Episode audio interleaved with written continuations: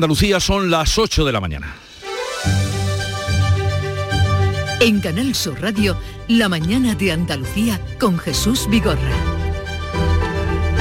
Arranca hoy un lunes atípico. Atípico porque han ganado todos los aficionados al fútbol con la victoria de la selección española, la de Luis Enrique, que anoche ganaba Suecia en el estadio de la Cartuja de Sevilla y que ya está clasificada para el Mundial de Qatar del año que viene. Un síntoma de normalidad, decía el presidente de la Junta en los micrófonos de la gran jugada de Canal Sur Radio al ver ese estadio lleno que tan pocas veces se ha visto lleno con aforo completo y para lo que fue creado, que fue para el deporte. Pero atención porque esta semana los datos de incidencia del coronavirus siguen subiendo. En Andalucía la Junta actualiza hoy los correspondientes al fin de semana. Las últimas cifras se conocieron el sábado.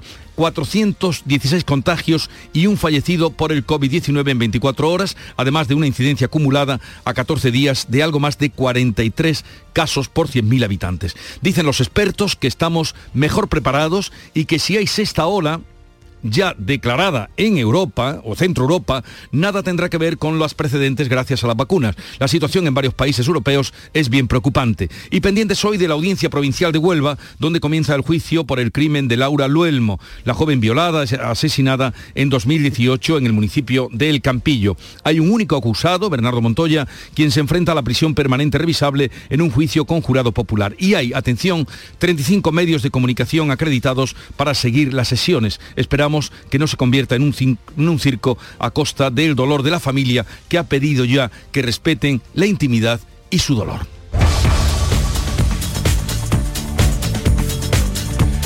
Enseguida les ampliamos estas y otras noticias del día de este 15 de noviembre, pero antes el tiempo. Social Energy.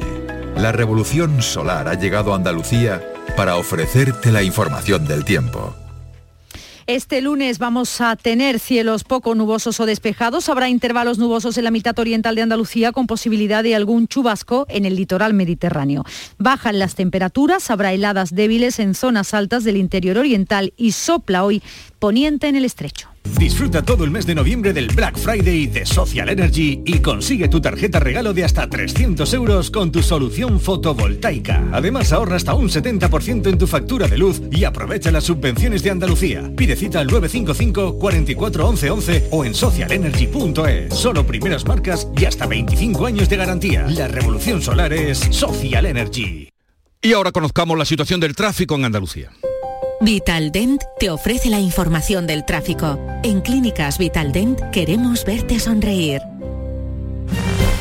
Desde la DGT nos informa Rosa María Salcedo, buenos días. Muy buenos días, actualizamos la información del tráfico de Andalucía y hasta ahora pendientes de un accidente en Sevilla, en la S30 a la altura de Los Remedios en sentido sur.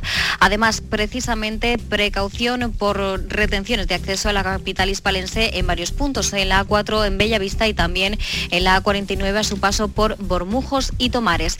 Y muy congestionada en Málaga, la A7 a su paso por Fuengirola en dirección Marbella. Estos son los tramos más complicados, por ello mucha precaución al volante. Hola, soy Nuria Fergo y todos los días me levanto con una sonrisa. Haz tú lo mismo y vuelve a sonreír. Este mes en Vitaldent te ofrecen un 20% de descuento en tu tratamiento de implantología. Llama al 900-101-001 y pide tu cita gratis. En Vitaldent quieren verte sonreír. La mañana de Andalucía con Jesús Vigorra. En Huelva comienza hoy el juicio por el crimen de Laura Luelmo, la joven violada y asesinada en 2018 en el municipio, de El Campillo. Sonia Vela, cuéntanos, buenos días. Buenos días. A las 10 de la mañana está previsto el inicio de este juicio, hoy con la constitución del jurado popular y las declaraciones del único acusado, Bernardo Montoya, y dos testigos. Por delante, cinco días de sesiones en la Audiencia Provincial de Huelva. En horario de mañana y de tarde, la Policía Nacional desplegará un dispositivo especial de seguridad, ya que estamos ante uno de los crímenes más atroces de los últimos años en el país y que más nos han sobrecogido a todos. El interés mediático se traduce en 35 medios de comunicación acreditados, la mayoría de los periodistas seguirán las sesiones desde una sala de prensa a través de Internet. Por cierto que la familia de Laura Luelmo pide respeto y que no se se aireen los detalles escabrosos de lo sucedido. Laura fue secuestrada, agredida sexualmente y asesinada en el Campillo en diciembre de 2018. Llevaba aquí solo unos días cubriendo una baja como profesora en el instituto de un municipio cercano de Nerva. Su cuerpo sin vida fue hallado en un paraje conocido como Los Mimbrales del Campillo varios días después de su desaparición. Y un día más tarde era detenido Bernardo Montoya, que lleva desde entonces en prisión provisional. La Fiscalía pide para él 32 años de reclusión y prisión permanente revisable. Comienza el juicio y respetaremos el ruego de la familia. Lo veremos. Por otra parte, en la audiencia de Málaga se juzga hoy a un exentrenador de fútbol acusado de abusos y acoso a menores entre 2013 y 2018. La Fiscalía pide 180 años de cárcel. Beatriz Galeano. Los supuestos abusos y agresiones sexuales eran realizados a menores de entre 9 y 15 años, a los que conocía por su profesión. También los acosaba a través de perfiles falsos de chicas en redes sociales para que le enviaran fotos em, desnudos. El pasado mes de abril hubo una comparecencia en la que el fiscal planteó una conformidad si el procesado reconoce los hechos, aunque habrá que esperar ahora al juicio para saber si finalmente será necesario celebrarlo. Y en Jaén juzgan este lunes a 13 personas acusadas de matar caballos para estafar a las aseguradoras. La Guardia Civil desarticuló en 2016 una organización criminal acusada de estafar a compañía aseguradora forzando la muerte de caballos con el objetivo de cobrar esas indemnizaciones. Beatriz Mateas. Sí, la estafa precisamente la destapó una compañía de seguros. Los acusados practicaban la a los caballos,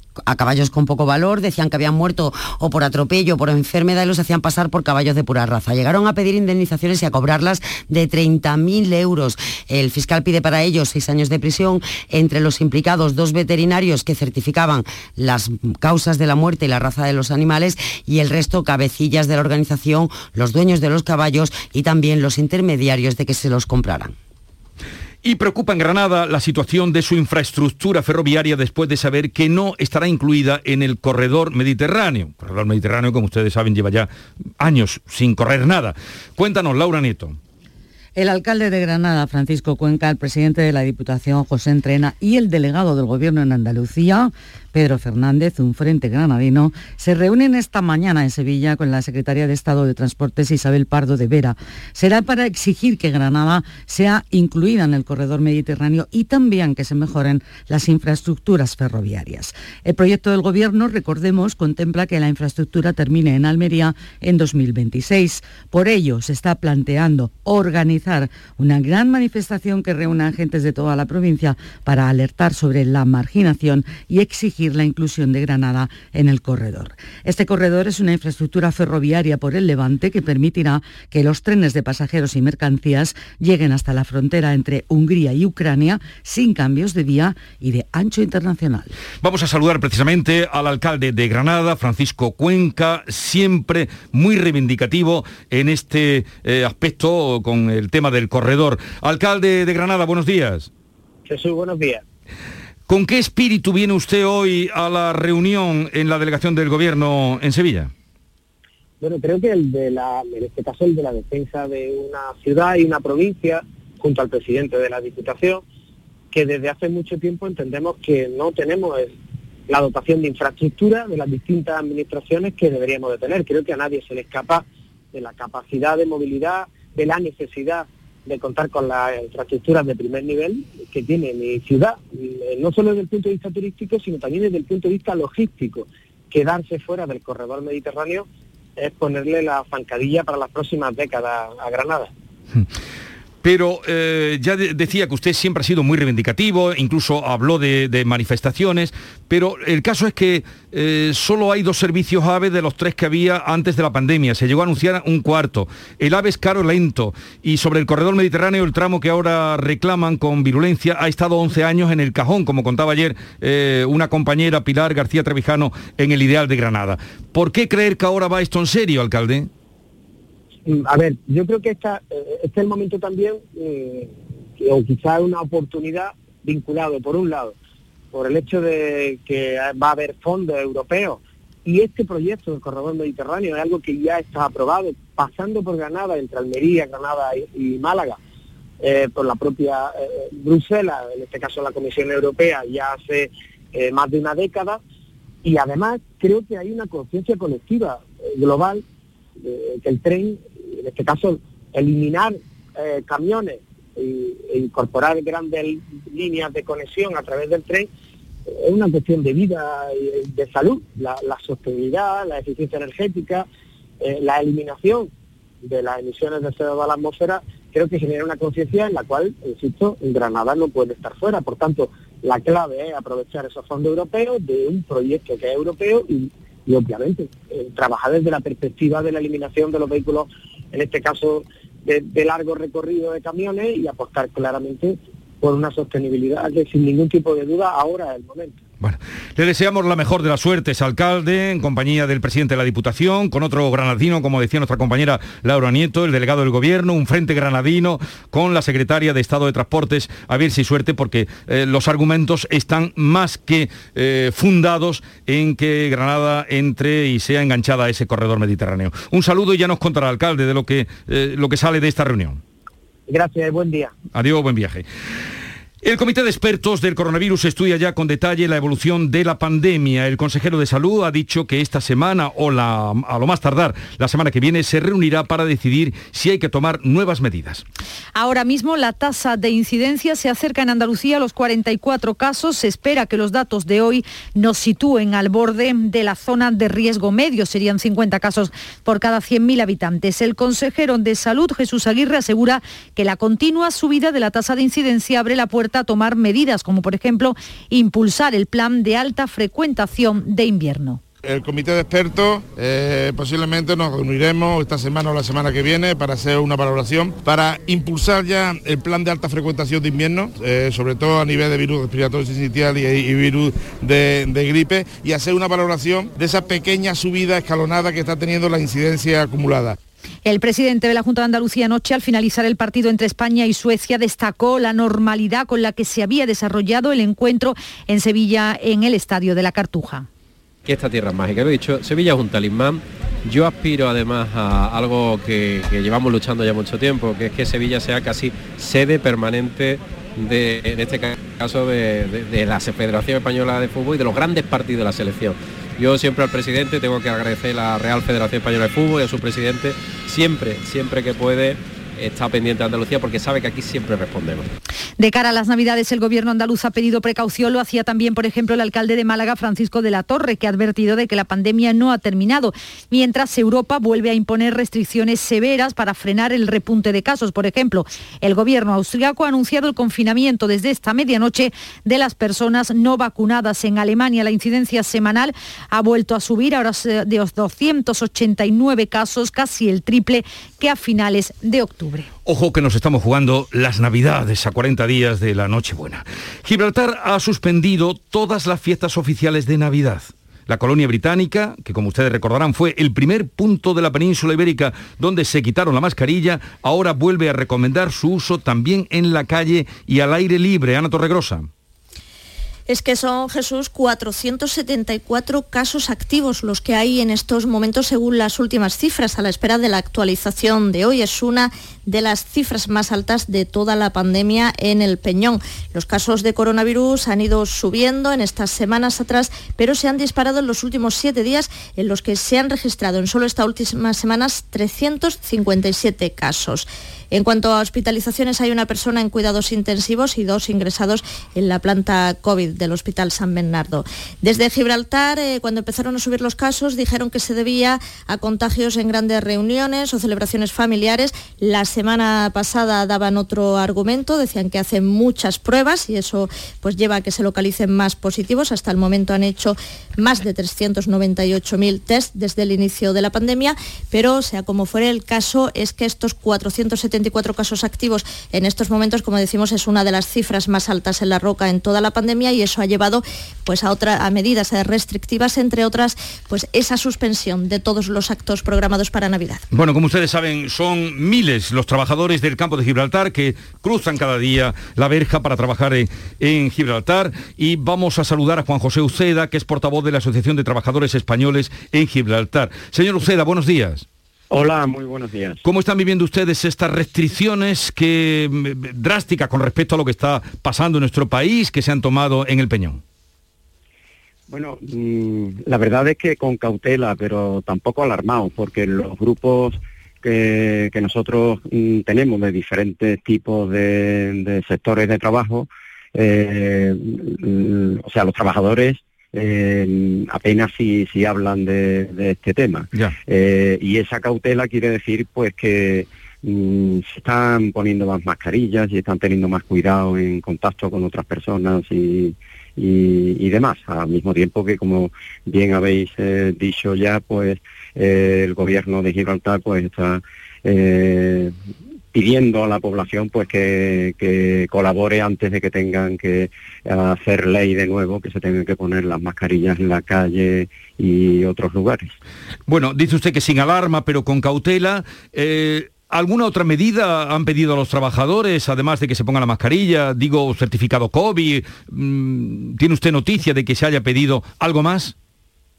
No, aparte de la cantidad de test que se suelen, se suelen hacer, eh, peticiones así en particular eh, que sepamos nosotros ni siquiera a los cuidadores eh, que están en los centros, salvo eh, los que dan atención a, los, a las personas mayores, que por suerte no ha habido ningún caso. Pero esto sí en cuanto a las salidas de las personas mayores de los centros y, demás, pero en los demás centros de, atención a personas con diferentes problemas y discapacidades, la, la verdad es que no, Mm, o sea, se está todo el mundo limitando a las normativas que está emitiendo el propio gobierno de Gibraltar para toda la ciudadanía y la verdad es que Mm, la gente se está eh, tomando más conciencia porque Gibraltar muy pronto eh, empezó a quitar las mascarillas a la gente en la, en la calle y ya todo el mundo se creía que, eh, el virus estaba afuera y prácticamente es lo que está pasando en todos sitios. Es cierto que aquí la incidencia que hay en el campo de Gibraltar es tres o cuatro veces menos que, que en el propio Gibraltar y esta cifra, por ejemplo, ayer que se dieron nuevos datos, eh, ha habido 45 casos nuevos, ¿no? Eh, teniendo ya un número de 519 activos con, con COVID. Cuando me habla usted, perdón, cuando usted me habla de ese número de 500, algo más de 500 activos, ¿se refiere al campo de Gibraltar o se refiere a...? No, no, solo, solo a Gibraltar. Solo a Gibraltar.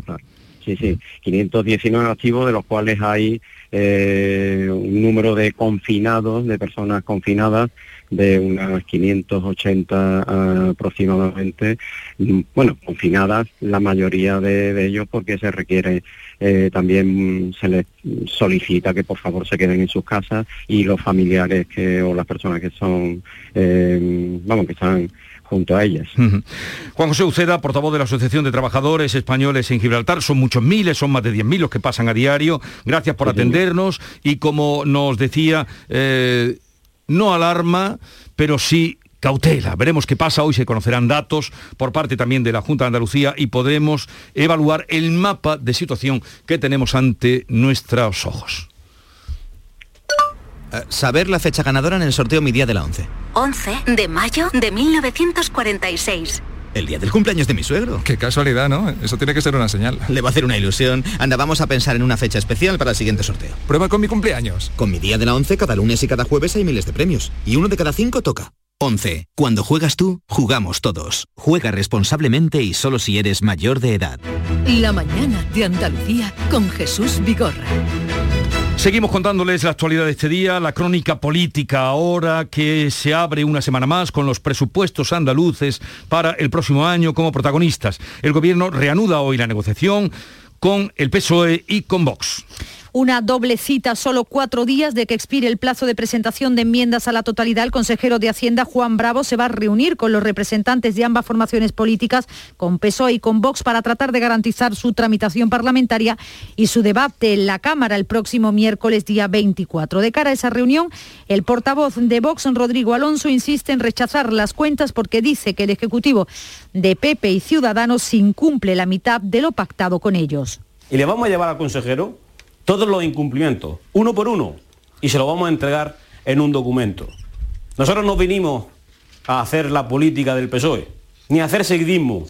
Vinimos porque los andaluces votaron por un cambio, En Almería, la presidenta del Parlamento, Marta Bosquet, ha calificado de fase decisiva para la aprobación de los presupuestos esta semana. Le pregunta al PSOE si los van a apoyar o no que estos presupuestos incluyen 45 de las 67 propuestas que hizo el Grupo Socialista al Gobierno de Ciudadanos y el Partido Popular. ¿Qué pasa? Que ni siquiera son capaces de apoyar ni sus propias medidas Hoy a las once y media de la mañana, los portavoces de Unidas Podemos por Andalucía, Martina Velarde y Tony Valero, van a presentar la enmienda a la totalidad de los presupuestos andaluces para 2022. Y la Diputación de Jaén ha convocado a todos los partidos a una concentración de condena mañana martes por el ataque de este domingo contra la vivienda del alcalde de Navas de San Juan, el socialista Joaquín Requena.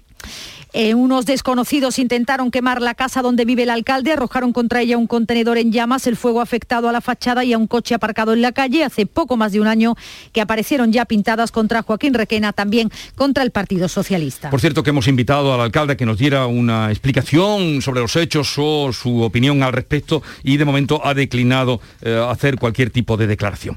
Vamos ahora a la clave nacional porque destacamos o destaca el anuncio del presidente del gobierno, Pedro Sánchez, que eh, decía la aprobación, anunciaba la aprobación en el Consejo de Ministros de mañana de 600 millones de euros para crear más de 60.000 plazas de guardería. Este anuncio lo hacía Pedro Sánchez en la clausura del Congreso Nacional de los Socialistas Valencianos. Lo escuchamos. Este próximo martes en el Consejo de Ministros vamos a destinar 660 millones de euros en los próximos tres años, hasta el año 2024, para abrir más de 64.000 plazas de 0 a 3 años para nuestros niños y nuestras niñas. Esto es lo que va a hacer el Gobierno de España. Una recuperación justa.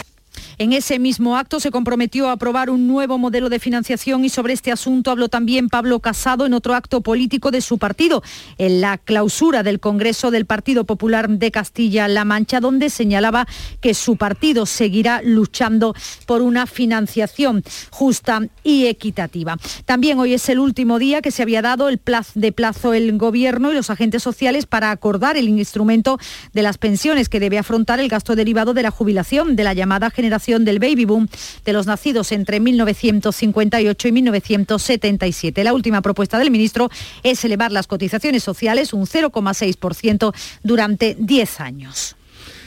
Y UNICEF y Canal Sur se unen como cada año por los derechos de la infancia en el 75 aniversario de esta organización. El próximo día 20 de noviembre será el Día Mundial de la Infancia. Con ese motivo, Canal Sur Radio, también Canal Sur Televisión, ha programado una semana de contenidos para concienciar sobre el cumplimiento de los derechos de los niños en todo el mundo. Hace ya más de 10 años que Canal Sur y UNICEF colaboran en favor de la infancia, especialmente con los niños más vulnerables. Desde el día 15 y hasta el próximo día 21, los principales programas de esta casa abordarán temas como la salud mental de los niños, el impacto que les ha supuesto el COVID o el impacto también de las nuevas tecnologías.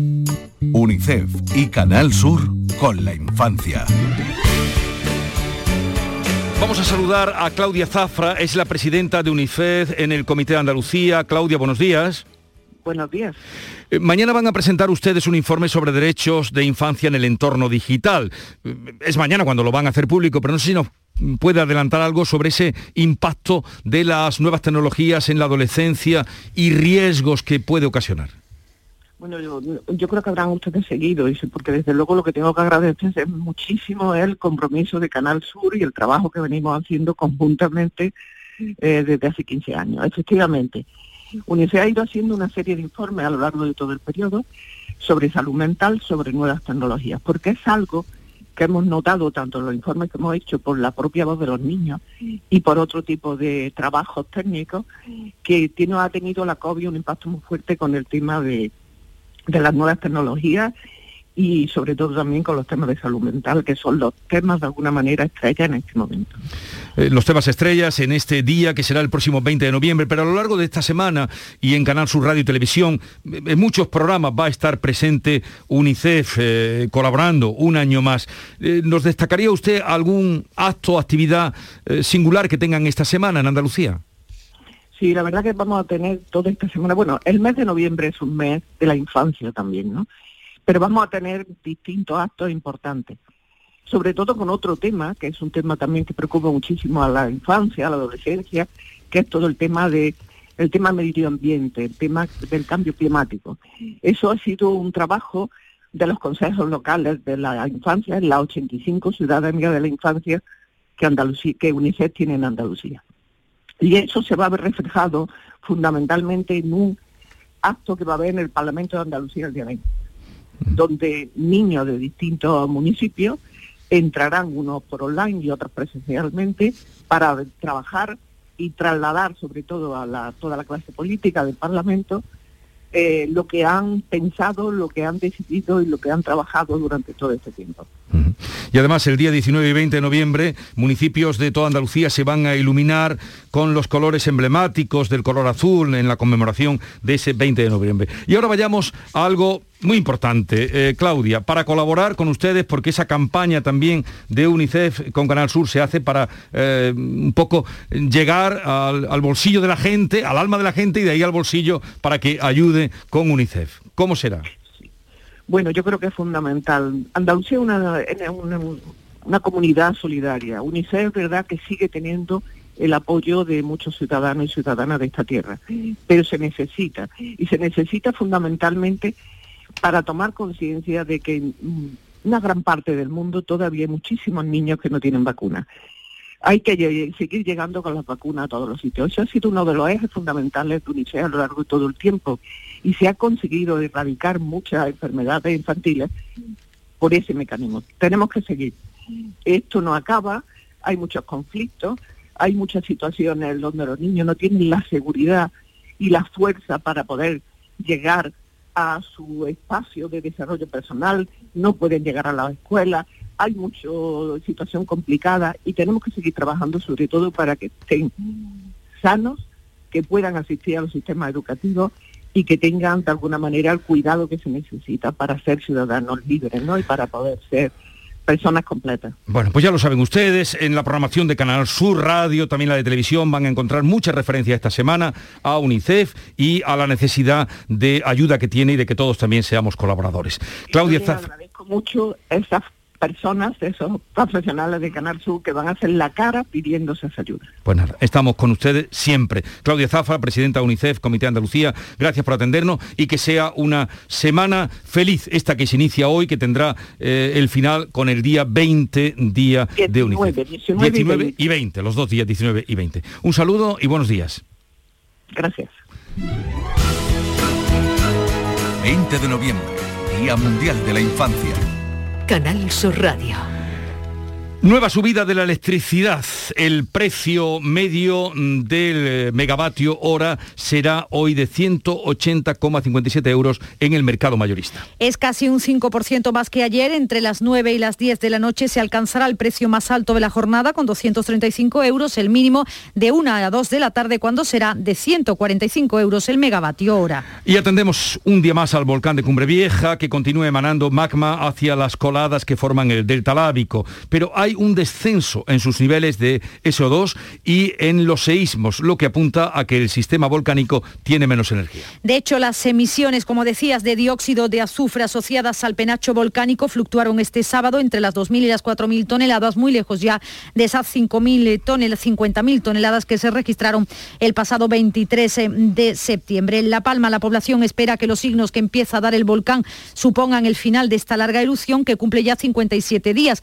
Los expertos notan esa, esa disminución en la emisión de dióxido de azufre, aunque la portavoz del Comité Científico, María José Blanco, insiste en que todavía es pronto para decir si es el principio del fin. Están con una tendencia o bien mantenida, estable desde hace tiempo, o bien a la baja pero esto se tiene que mantener del tiempo y, por ejemplo, en el caso concreto del SO2, tienen que bajar mucho más para que podamos eh, decir que es un nivel realmente bajo.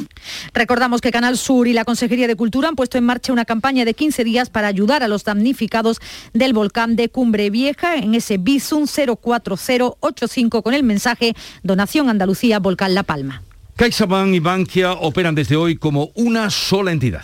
Pues sí, a lo más de 7 millones de clientes de Bankia se les ha cambiado su número de cuenta y su código IBAN. Ya ha terminado la migración de datos de un banco a otro antes de lo que tenían previsto esas dos entidades y ya pueden operar con normalidad. Y la selección española de fútbol ya está clasificada para el Mundial de Qatar y el fútbol será hoy protagonista en el Festival de Cine Iberoamericano de Huelva. Pues sí, lo hace en la película 9, donde se muestra la cara oculta de este deporte y el alto precio que hay que pagar para ser una estrella. Además, en esta tercera jornada del certamen onubense hay un importante espacio para el cine andaluz. Son las 8, casi 30 minutos de la mañana. A esa hora llega el tiempo de la información local y provincial y continuamos en la mañana Andalucía en un momento con la tertulia de actualidad.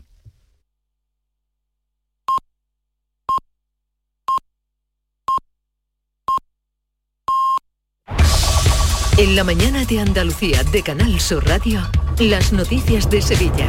Con Pilar González. Hola, buenos días. Un accidente entre un camión y un turismo en el puente Juan Carlos I obliga a extremar la precaución en ese punto en sentido Cádiz porque hay un estrechamiento del carril. Hay retenciones también en la entrada a la ciudad por la A49 de 4 kilómetros, uno por el patrocinio, dos por la autovía de Coria y uno por la de Mairena. En Bellavista, en la variante, un kilómetro y en la subida al Centenario, 5 kilómetros en sentido Huelva, uno y medio en la entrada por el Alamillo, un kilómetro también de retención en el nudo de la gota de leche sentido Ronda Urbana Norte, donde el tráfico es intenso a la altura de San Lázaro y Pino Montano. También es intenso en la entrada por la avenida Juan Pablo II y avenida de Andalucía. Hoy tenemos el cielo despejado, el viento del este o noreste y la máxima prevista es de 20 grados en Morón, 21 en Écija, 22 en Sevilla, 23 en Lebrija. A esta hora 11 grados en la capital. Los lunes, a las 10, El Llamador en Canal Sur Radio.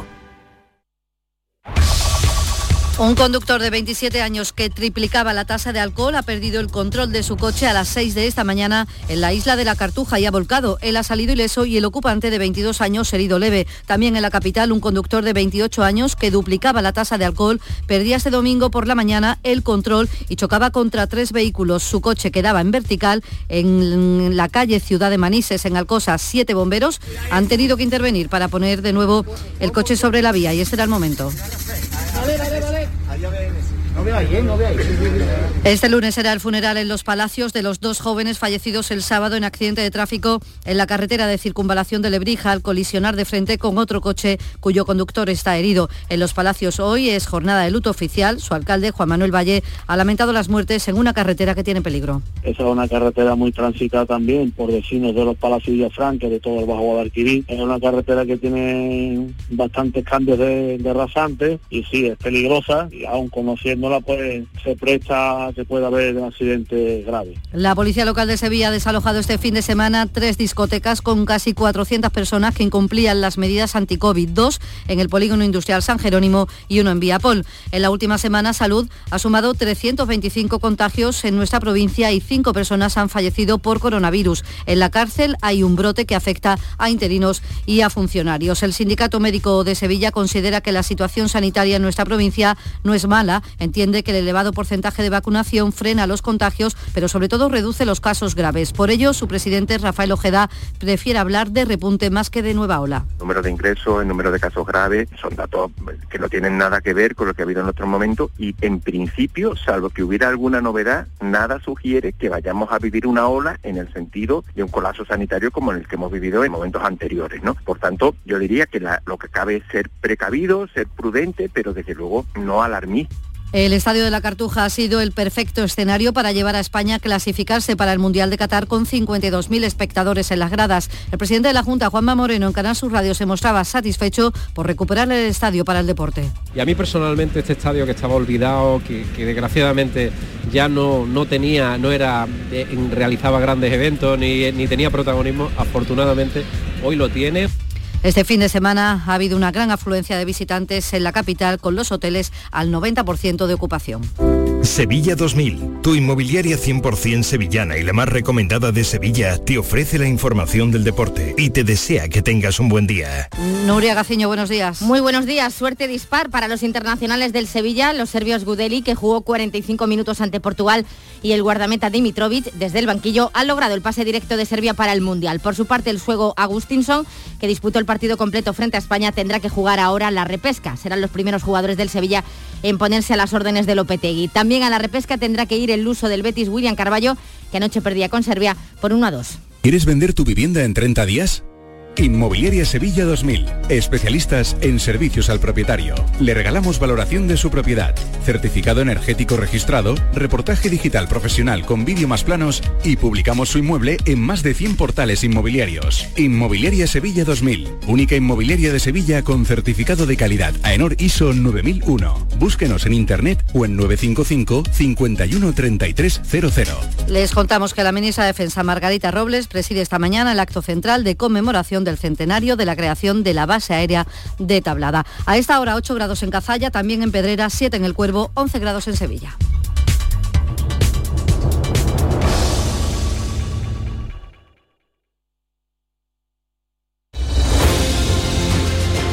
...8.35 minutos de la mañana, esto es Canal Sur Radio, en un momento abrimos la mesa de actualidad a las noticias que comentaremos con Estela Benó, Pepe Landi y Javier Caraballo.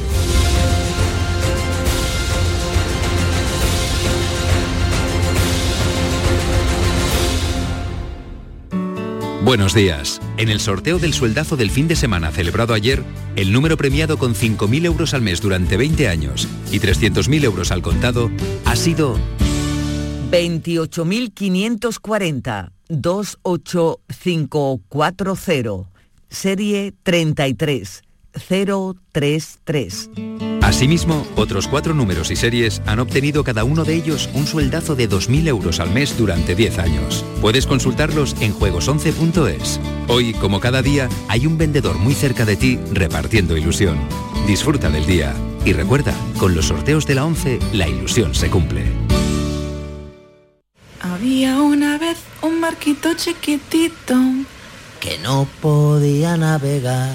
Reserva por solo 60 euros sin gastos de cancelación y pago en hasta 6 meses tu crucero fantástico con viajes El Corte Inglés y MSC Cruceros. Todo incluido por Mediterráneo, Caribe o Norte de Europa desde 269 euros más tasas y cuota de servicio de hotel. Financiación ofrecida por Financiera El Corte Inglés y sujeta a su aprobación. Consulta condiciones en viajeselcorteinglés.es.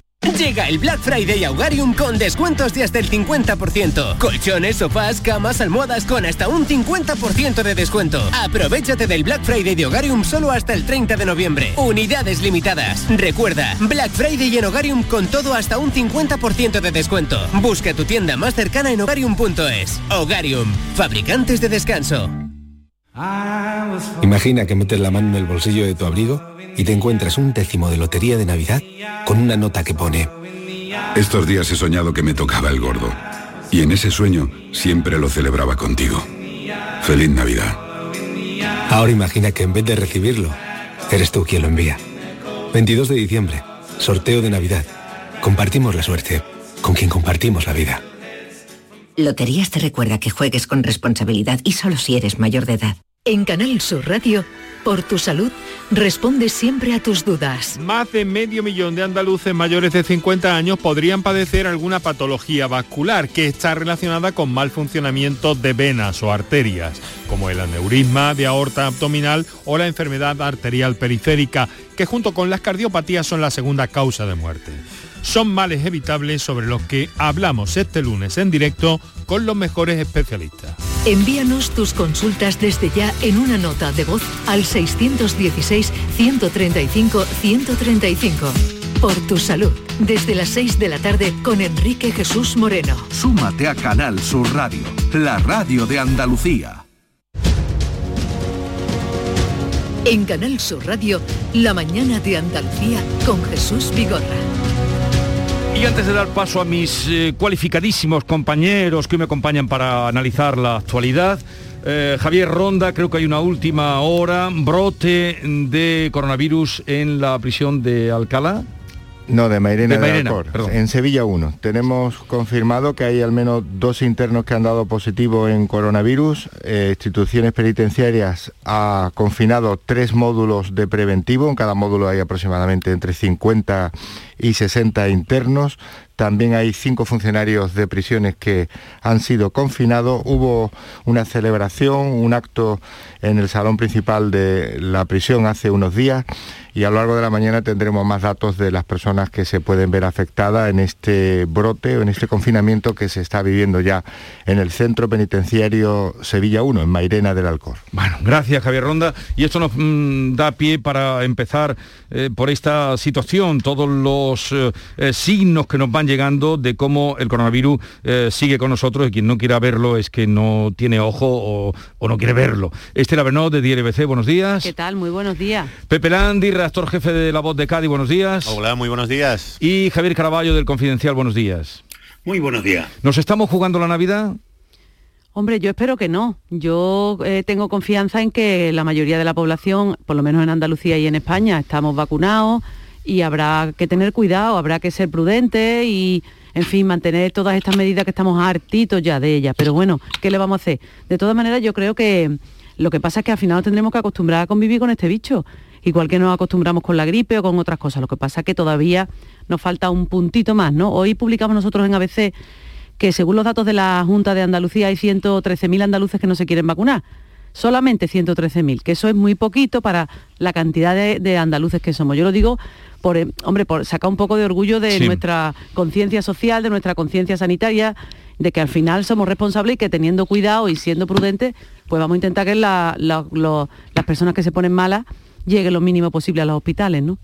Eh, sí, sí, eh, en eso de luego estoy contigo, aunque tenemos que sacar orgullo de comportamiento y de civismo, pero claro, Gibraltar ya sabéis eh, ha anulado pues todos los eventos sociales, incluso parece que anula la Navidad, cosa, pero más o menos eso han venido a decir. el norte de España ya sabemos cómo está, Euskadi, Navarra, Galicia. Sí, pero los hospitales no están llenos, afortunadamente. exactamente, pero ah, ah, hay más índices. El comité de expertos se convoca, lo anunciaba ayer, se convoca para esta semana el consejero de salud, Centro Europa está un poco mm, dislocada en este sentido, Austria confina a los no vacunados, o sea que hay signos ahí que son preocupantes. A mí me resulta un llamativo que no es que sea ningún estudio sociológico, desde luego, de ningún valor, pero ayer en, dos ciudades distintas, en Sevilla y en Cádiz, los dos taxistas, dos taxistas me comentaron exactamente, eh, con, casi con la misma frase, eh, este incremento de, esta sensación de incremento de casos y de, nuevo agravamiento, mm, bueno, no muy acelerado, pero sí constante, ¿no? que, dice mm, el, consejero. Y los dos utilizaban más o menos la misma frase, ¿no? De, a ver si nos vamos a quedar sin Navidad. Que me, me llama los siempre hay que escucharlos ¿eh? siempre siempre, siempre que escucharlos pero siempre que me llamó mucho la atención que el, el temor social esta vez de, todo, de, todos nosotros es mucho más a la consecuencia, a, la suspensión de actividades, a la limitación de horarios y de, otra vez de aforos, mucho más que a, la, mm, que a la enfermedad en sí. O sea, nadie, mm, nadie, bueno, casi nadie se plantea ahora el temor a, mm, a la enfermedad. Es decir, lo que, lo que estamos muy preocupados es por, la sensación de agotamiento, creo yo, que provocaría cualquier tipo de, nueva medida, de nueva limitación, de una sensación de, mm, psicológica un poco colectiva de, reiteración, de ya estamos otra vez con esto, esto no va a pasar nunca. Pero hay que tener eh, en cuenta la evolución que supone pasar del miedo a la enfermedad al, colapso sanitario, a la enfermedad grave, a los fallecimientos a, pasar a un miedo a las consecuencias sociales y económicas, que eh, es un escalón por debajo, podría ser bastante bastante pesado, bastante psicológicamente complicado para todos, pero creo que, que, no estamos ni mucho menos en la situación, como decía Estela, probablemente sea por el efecto de la vacuna. Todo apunta a que la vacuna lo que hace es que mm, sí convierte esta enfermedad eh, en una infección respiratoria eh, cíclica, ya comparable con la gripe. Bueno, hemos llegado a la situación en la que mm, los altos niveles de vacunación nos llevan a ese punto y, ojalá, ojalá que, se quede la situación en, eso. Habrá que estar muy, muy atento de todas maneras todos estos días. Caraballo, ¿cómo lo ves tú desde tu atalaya? Ante, ante la pregunta que todo el mundo eh, se hace sobre si habrá o no una sexta ola de coronavirus en España, como las anteriores, la única respuesta es que no lo sabemos, no sabemos nada. Eh, y, no creo que haya nadie que pueda pronosticar si esto va a ser así o no va a ser así, si va a haber un aumento de, contagio que nos lleve a, medidas mucho más restrictivas en, a finales de diciembre o enero o no lo va a haber. No lo sabemos. Y no lo sabemos de la misma forma que durante todo este tiempo que llevamos conviviendo con la pandemia, marzo de 2020, pues se han presentado algunas situaciones en las que eh, hemos sacado algunos diagnósticos y pronósticos o alarmistas o, todo lo contrario, o excesivamente optimistas. Y luego no se han cumplido. Eh, durante mucho tiempo, y lo recordaréis, se han estado estableciendo eh, de forma categórica análisis de regiones o de países en las que la pandemia pues iba muy bien y, eh, se ha dicho eh, eh, tal país, el paraíso del coronavirus, se han erradicado y al poco tiempo aparecían los contagios y llevaba al país o a la región a una situación de, ciertamente delicada. ¿Volverá a pasar eso? Pues no lo sabemos. a ver, con la vacunación que tenemos en, España y sobre todo en Andalucía, que está entre las que, comunidades que más ha vacunado, lo normal es que esto tenga un efecto disuasorio del virus para que no se colapsen los hospitales, que es el riesgo principal para el sistema público del coronavirus, al margen de, las patologías, las patologías que se desarrollan, que son algunas muy graves. Pero la amenaza fundamental es, es, que no se colapsen los hospitales y parece que eso no va a ocurrir y, en fin, pues eh, con las medidas que, ya hay de, restricciones, eh, el mantenimiento de la mascarilla en centros eh, públicos y privados en los interiores, pues con esa pues, vamos tirando. Yo no creo que peligre la Navidad, tal como lo estamos planteando, pero desde luego con estos dos taxistas que se encontró Landy, en enero te los volverás a encontrar y la misma pregunta será, ¿habrá Semana Santa? Claro. es que la, preocupación la tenemos todos ahí, porque ya hemos vivido lo que hemos vivido, que nunca lo hubiéramos imaginado, entonces claro, pues a la más mínima enseguida nos asustamos. Y efectivamente yo creo. Hay, también eh, signos, como decía, claro, evidentemente. no, no, el consejero, la semana pasada estuve yo charlando un rato con el consejero de salud en, en el Parlamento. Y hombre, me estuvo contando sus impresiones. Y el hombre, lógicamente, estaba preocupado. Eh, dice, hombre, yo estoy preocupado, veo que esto no terminamos de, eh, un poco como decía Javier, ¿no? No terminamos de romperlo, no sabemos muy bien qué va a pasar, se están tomando todas las medidas y la confianza que tenemos es que las medidas que se van tomando en cierto modo van surtiendo efecto, porque efectivamente no estamos igual que antes de la vacuna, eso es evidente. Lo que pasa que, claro, ahora tenemos que seguir avanzando en ese paso, ¿no? Yo soy optimista, ya lo sabéis, y yo creo que todo lo que hemos ido avanzando en algo vamos a seguir ganando, ¿no? Incluso la, investigación científica sigue hacia adelante. La empresa Pfizer ha hecho una, una píldora que dice que elimina casi todas las, circunstancias más graves del COVID, ¿no? Todas las patologías más graves del COVID. Que, entonces, bueno, quiero decir, siguen los científicos trabajando. La experiencia que tenemos hemos ido aprendiendo. Yo creo que aunque efectivamente no podemos saber lo que va a pasar mm, seguro, sí que tenemos ciertos indicios científicos de que, bueno, que podremos tener una ola, pero como dicen en la Consejería de Salud no será una ola, será una olita, intentemos que sea la olita lo más chica posible. Esperemos. Eh, a ver, ¿qué dicen los taxistas de Cádiz y la gente de Cádiz, Pepe Landi? Eh, que acogieron con tanta alegría aquella propuesta de traer a Cádiz el Tribunal Constitucional. Eh, el mismo periódico que adelantó aquello, creo, no era el país, hoy en primera página dice que el gobierno ubicará fuera de Madrid los nuevos organismos. Los nuevos organismos. ¿Cómo ha pues caído eso en Cádiz? Que no, el Tribunal Constitucional, Nanay. Eh, eh, yo creo que hubo un, los taxistas en esta ocasión no me hablaron del Tribunal Constitucional, pero, mm, pero desde que este tema surgió mm, siempre pareció una especie de eh, propuesta bien intencionada y que sonaba como una música muy bonita de, tango gaditano y todo lo que queramos, pero de una mm, eh, verosimilitud y de una, un pragmatismo bastante limitado y, casi nadie lo creyó por mejor, repito, mejor intencionada que fuera la propuesta de, de, estos dos expertos e incluso por mejor intencionada que sea la, opción de sacar de, Madrid eh, algunos, algunos organismos y hacer patria y distribuir. Y, eh, la idea, en principio, la teoría es, bastante bonita, pero... O sea que tú eh, dices, Pepe, que nadie se lo creyó en Cádiz. Yo creo que hubo un nivel de, de gente que se lo creyó bastante bajito. Vale. Bastante bajito, bastante bajito por muy, bonito que sonara. No hablemos más, tú que crees, Cera, tú que frecuentas mucho eh, la provincia gaditana. Yo, lo que digo es, mm, vale, que no, eh, es lógico además que ese tipo de, instituciones no salgan de la de la capital porque es más cómodo desde el punto de vista administrativo. A otro, otros organismos, sí, por ejemplo, yo reivindico la Agencia Europea del Medicamento para Granada y la, vamos a reivindicar a todos los andaluces todas las veces que sea necesaria, porque eso sí que se puede poner en Granada, por ejemplo, ¿no? Entonces, aparte de eso, yo, yo lo que digo es, ¿dónde, está, ¿dónde están los dineros? Que aquí vamos a lo que vamos siempre. Ha dicho el presidente del gobierno este fin de semana en Valencia que está dispuesto a ese fondo transitorio de compensación que demandan algunos presidentes, entre ellos el nuestro. El andaluz Juan Moreno defiende un fondo de compensación transitorio para las comunidades autónomas hasta que se arregle o no la financiación autonómica. Y ha dicho el presidente del gobierno que venga, que sí. Pues venga, vámonos, lo queremos ya. Estamos en noviembre, pues lo queremos a final de mes. Eso, ahí es donde tenemos que ir, porque lo otro realmente, como decía Pepe, no pues suena muy bonito a tango, pero de realidad poca.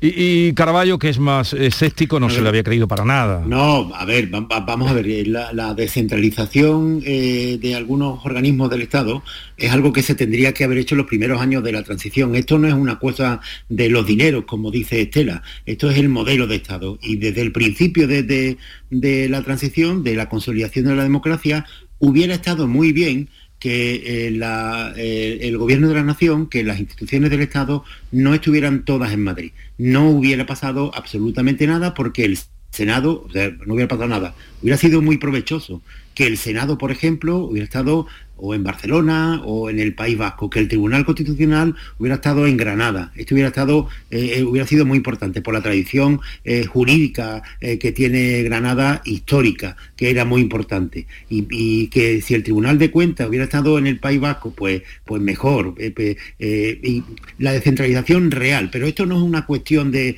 dinero. La cuestión de dinero no, no es esa. Esa es, es porque se ha construido el Estado de las Autonomías al mismo tiempo que se ha desvanecido la idea de España como Estado en muchos sitios. No en todas partes igual, pero sí en muchos sitios.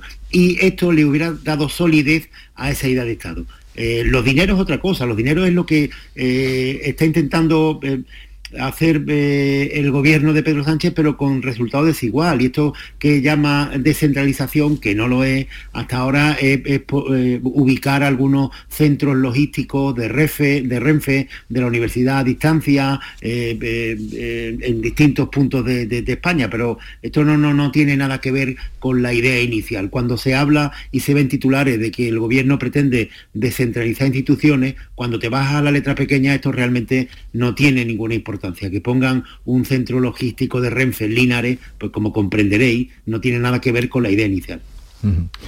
Bueno, veo que, en fin, que no os ha sorprendido mucho la noticia hoy de que no viene el constitucional. no, veo que nos ha sorprendido mucho, que lo tomasteis a tango gaditánico, como dice, sí. Eh, eh, bueno, pero hubo, oye, hubo gente que se lo tomó en serio. Yo mm, mm, he, conocido No, no, ¿eh? no, y la propuesta probablemente estaba bastante bien fundamentada y documentada y, tenía una base histórica mm, romántica también innegable de, Cádiz, como, como sede de la, aprobación de la primera constitución en la historia de España. Es, decir, había mm, argumentos para mm, soñar, soñar con un proyecto que siempre pareció eh, eh, a mí me pareció siempre estar en ese terreno, en el de, en el de las buenas intenciones y, y, los sueños bonitos que no... Los sueños, sueños son, Pepe Landi, los sueños, sueños son, Pepe Landi. Eh, vamos a otro asunto. Hoy comienza en Huelva, lo estamos contando y vosotros lo sabéis, como personas bien informadas, el juicio por el crimen de Laura Luelmo, que es de, lo más la fatalidad que existe también, porque primer trabajo de esta chica no llegó ni siquiera eh, la ilusión con la que esta eh, joven pudiera llegar al campillo, a su primer trabajo, con lo que hoy cuesta un trabajo que esto es casi un privilegio, hoy no es un derecho ya el trabajo, es un privilegio después de ganar unas oposiciones y viene y a los días es asesinada en 2018. Empieza el juicio, ya veremos qué da es todo terrible cuando entran a contar cómo ocurrió, las horas que estuvo con este eh, malnacido. Los padres han pedido que respeten la intimidad, que respeten el dolor. Eh, ¿Creéis que los medios, y hablemos de nosotros en general, mm, se respetará esa petición de los padres? Sería sorprendente.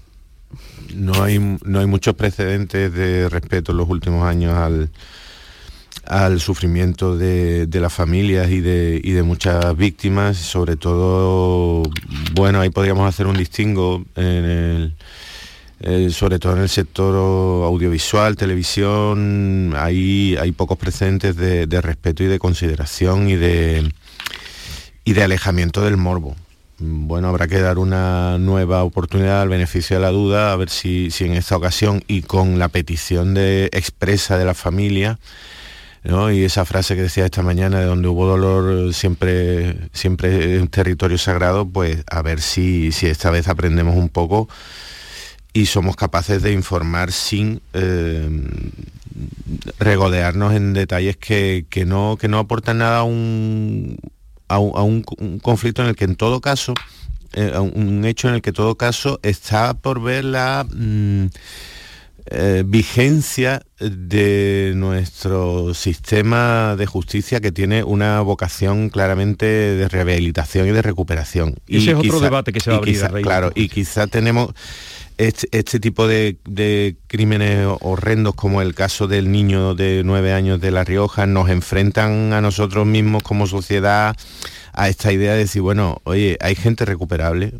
Mm, eh, hay gente a la que tenemos que encerrar en, una celda y tirar la llave mm, al mar. La, condena eh, permanente revisable es una buena fórmula probablemente para este tipo de casos que parecen absolutamente mm, incompatibles con la reforma, la rehabilitación, la recuperación de, la persona e, ese yo creo que es el problema de fondo, ya los detalles del sufrimiento. Eh, ese es otro debate. Eh, yo es que, mm, eso es, yo hay aquí varias cosas que yo creo que son importantes. La primera, respecto a los medios, respecto a nosotros.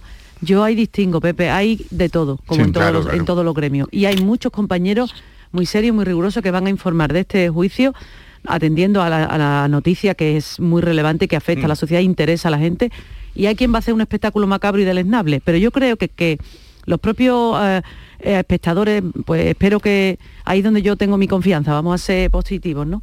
Van a elegir o vamos a intentar que siempre vamos a evitar el morbo y vamos a intentar eh, informar con rigor, que la familia se sienta también acompañada en nuestra situación tan complicada. Eso por un lado. Y por otro lado, es que es verdad que, te entra mm, una cosa por el estómago, ¿no? Cuando tú dices, pero si es que este tío ya había matado, si es que este, este, hombre ya era un asesino, ¿cómo pudo estar ahí? Y la pobre chica se encontró fue el destino, fue, no lo sé, tuvo muy mala suerte de encontrarse al semejante canalla enfrente de su casa y, una chiquilla, como decía Jesús, con toda la ilusión, con su primer trabajo, un instituto y, llega a un pueblecito chico que en esos pueblos pues, la vida es tranquila, en un pueblo así tan tan agradable, tan bonito y de repente pues te, sale un canalla y mira lo que le pasó, ¿no? Yo creo que el del debate sobre si estas personas son reinsertables o no, yo creo que es muy profundo y también dependerá a lo mejor de, lo, de las terapias, los tratamientos, el trabajo, yo mm, no, sé si el sistema puede recuperar a una persona así, no lo sé, la verdad es que es muy duro y muy complicado. ¿Qué piensas tú, Javier? A ver, eh, sobre la pregunta inicial que hiciste, yo, yo, yo soy muy contrario al plural. Esto de los periodistas somos, los periodistas decimos, los periodistas hablamos. No, no, yo en esto... Somos muchos. No, no, yo cada uno. Yo eh, detesto el, el espectáculo en todo esto, detesto el morbo y no en este en todos los casos en los que me he podido ver implicado por, por, por, por eh, por opinión o por información, yo siempre me, he desmarcado radicalmente de esa cosa. Y no solo esto, que a mí no me importa que sean periodistas. Yo cuando veo este tipo de espectáculos de, gente que, juega con, la sangre y con el dolor, no solamente no soy corporativista, sino que lo denuncio directamente. Así que mm. eh, corporativismo en esto no. El, circo en todo esto me parece a mí que es algo miserable. Quien entiende sacar, ya sea periodista o sea lo que quiera. En cuanto al juicio, a ver, todo el que tenga una hijos en, edad de, esta pobre eh, chavala que murió con 26 años a mitad de diciembre de, 2018, pues se puede hacer una idea de lo que supone eso para una familia, que, que una chica de 26 años eh, termine su, su, carrera, vaya a un pueblo a empezar mm. y se encuentre con un miserable, un asesino que, que, la mate a los pocos días. Es que es terrible, eso, eh, en fin, a cualquiera que tenga hijos en esa edad se le hace un nudo en la garganta solo de pensarlo.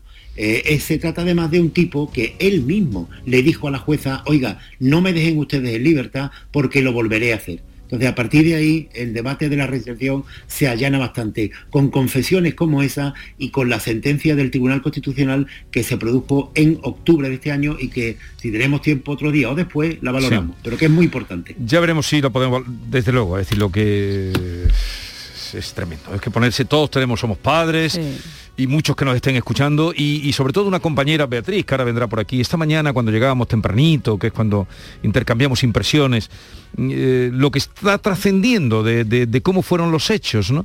Eh, es muy escabroso, muy terrible. Eh, hasta el límite, ¿no? Y este hombre, ¿por qué no estaba? y además, una cosa, si la cara es el espejo del alma, en fin, que me perdonen, pero lo decía todo, su cara. Llegamos a las 9 de la mañana y ahora continuamos.